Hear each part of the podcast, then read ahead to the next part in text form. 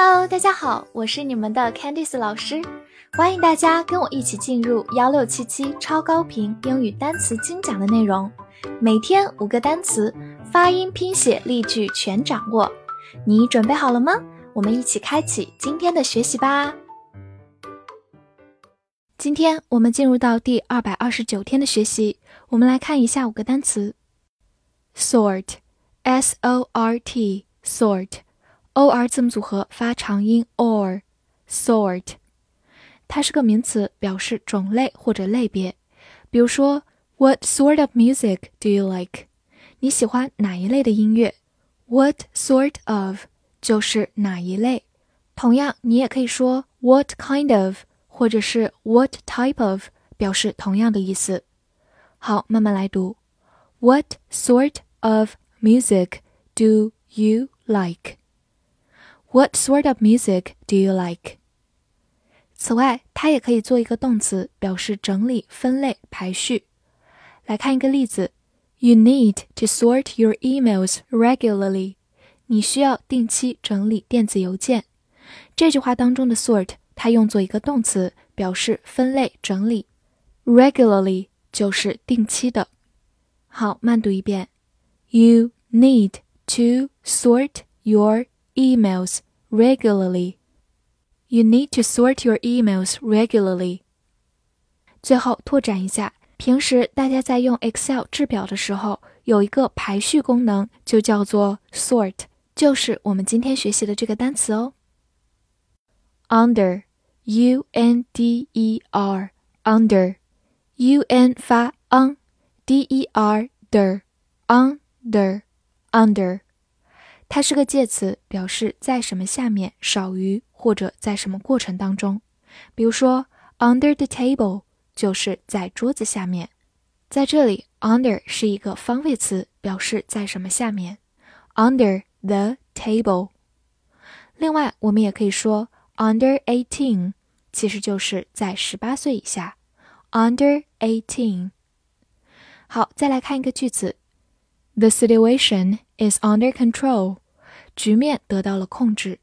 这句话当中，be under control 就是处在控制当中，得到控制的意思。under 在这里表示在什么过程中，situation 就是局面、处境。好，慢读一遍：The situation is under control. The situation is under control. News, N-E-W-S. news，e w 字母组合发 u，s 发 z，news，或者美式发音 e w 直接发长音 u，news 也是可以的。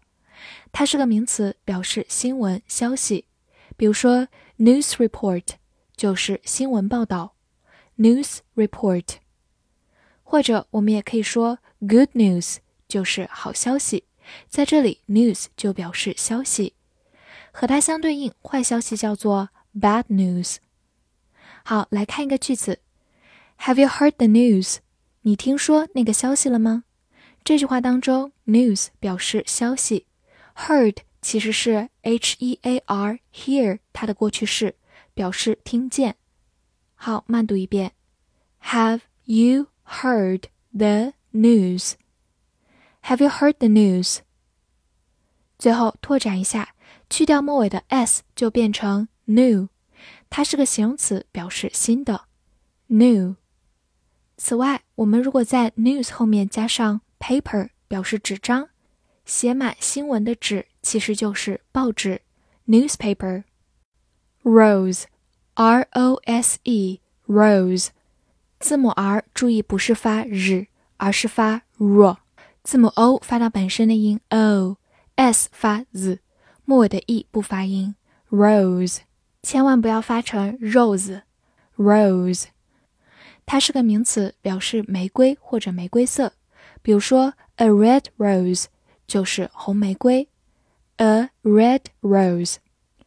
那么同样的，白玫瑰叫做 a white rose。a white rose。但注意一下，rose。它还有动词的词性，它是 r i s e rise 的过去式，表示上升。来看一个句子：The price rose by ten percent。价格上涨了百分之十。这里的 rose 其实是 rise 的过去式，表示上升。by 这个介词表明它上升的幅度是百分之十。好，慢慢来读。The price rose by ten percent. The price rose by ten percent. Visit, V-I-S-I-T, visit, V-I 发 v，注意要咬住下嘴唇 v，不要发成 v，S-I-T, zit, visit, visit. 它是一个动词或者名词，表示拜访、访问、参观。比如说，visit a website 就是访问一个网站，website 就是网站。visit a website。我们来回顾一个句子：The Prime Minister is visiting Japan now。首相正在访问日本。这句话当中，visit 后面直接加一个地点，表示访问某地。Prime Minister 就是首相。好，慢读一遍：The Prime Minister is visiting Japan now. The Prime Minister is visiting Japan now. 最后拓展一下，在它的末尾加上 or 这样一个名词后缀，就变成 visitor，就是名词游客、访问者 visitor。所以 or 是一个常常表示人的名词后缀，希望大家可以记下来哦。复习一下今天学过的单词 sort ：sort，sort，名词种类、类别，或者动词整理、分类、排序；under，under，介词在什么下面，少于或者在什么过程中；news，news。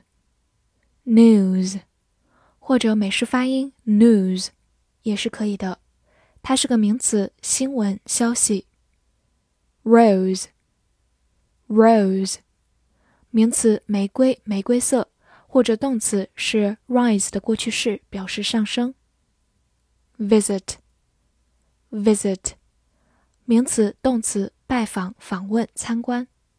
今天的翻译句子练习。请访问我们的网站去找到这类的新闻。